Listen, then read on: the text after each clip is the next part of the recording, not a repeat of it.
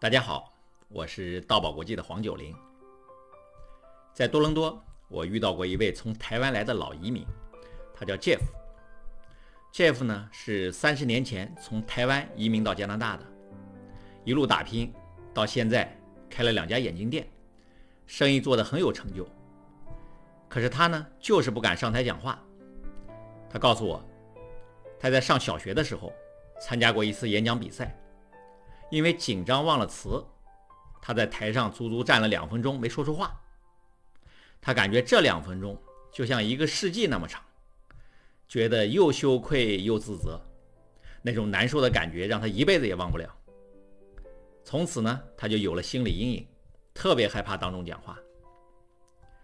在台湾，男孩呢都要服兵役，在他当兵的时候，部队里组织演讲比赛让他参加，他推脱不了。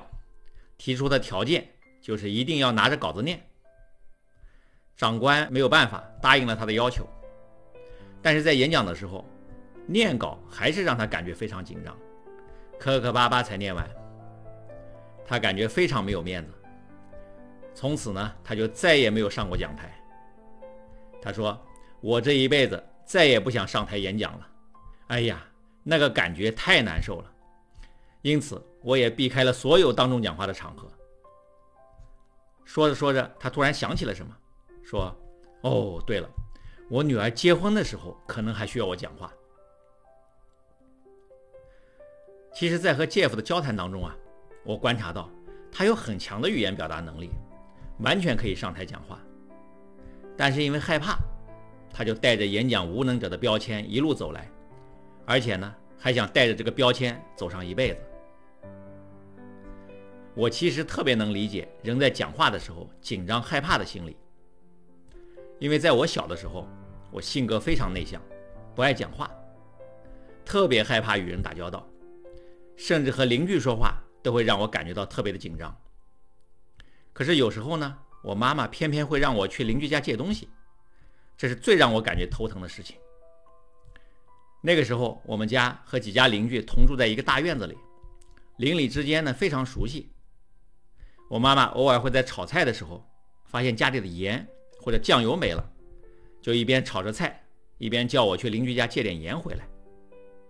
我一听说要去邻居家借东西，哎呀，就会在家里磨蹭磨蹭，死活不出门，直到菜熟了，妈妈只好不高兴地说：“别去借了。”这种性格一直伴随着我长大，直到我上了大学也没有多少改变。在上大学的时候，我遇到了一个自己喜欢的女孩，可是我呢不敢向她表达。有一次，我鼓足勇气约了她到学校的操场上，我和她一起顺着跑道走啊走啊，走了三圈，但是想说的话还是没敢说出来。女孩其实已经看出了我的心思，回去之后给我写了封信，骂我是胆小鬼，说我没有机会了。看完信，我非常受打击，人像是失恋了一样。其实呢，我还没跟他谈上恋爱，就先失恋了。你说这是不是有点太冤了？我痛定思痛，意识到了自己胆小的性格，还有这张不敢表达的嘴。就在这个时候呢，我在学校的书店里发现了一本书，叫《语言的突破》。这是美国成人教育家戴尔·卡耐基。根据他所创办的当众演讲培训写的一本书，也是他当年演讲培训的教材。光看书名就非常吸引我。语言的突破，我的语言能突破吗？我的内向性格能改变吗？从大学时候开始，我就在中国苦苦寻找卡耐基式的当众演讲培训，可是，一直到大学毕业三年后，我依然也没有找到。最后，为了找这样的培训班，我从当时工作的安徽合肥辞职来到了北京，却依然没有找到这样的培训。既然中国没有这样的培训，我就萌生了一个想法：我自己是不是可以办这样的培训呢？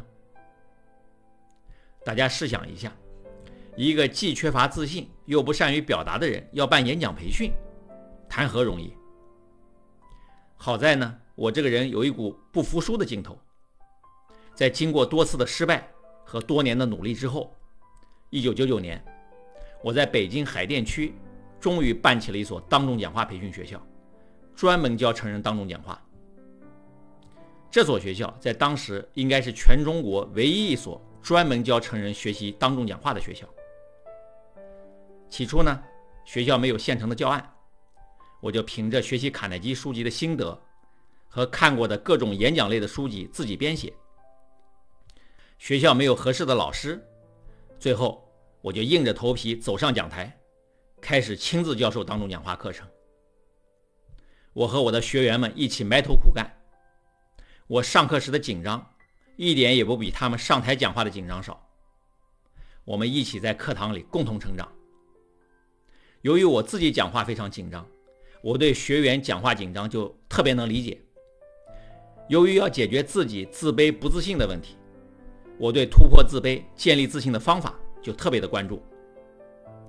最终，我通过自己不断的上台讲话，通过对心理问题不断的研究和探索。我不仅帮助了我的学员们解决了他们讲话紧张、思路混乱的问题，我自己的讲话能力和自身的性格也发生了翻天覆地的改变。我从一个当众讲话紧张害怕的人，变成了当众讲话培训的资深教练。我还带动了一大批老师和学员从事当众演讲培训事业。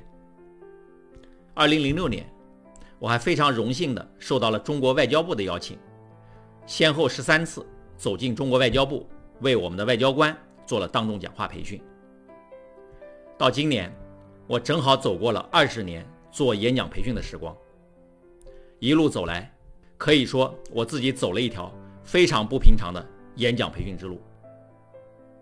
那么，在这个过程中，都发生了怎样的故事？我又是怎样帮助大家解决发言的紧张，突破演讲的障碍的呢？我将在本音频节目《人人都能演讲》这一百集中，结合自身的心路历程和二十年演讲教学的经验积累，和大家细细的分享。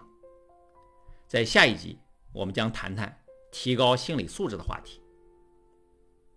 好，那今天的节目就到这里。大爱能言，善道为宝。我们下一期节目再见。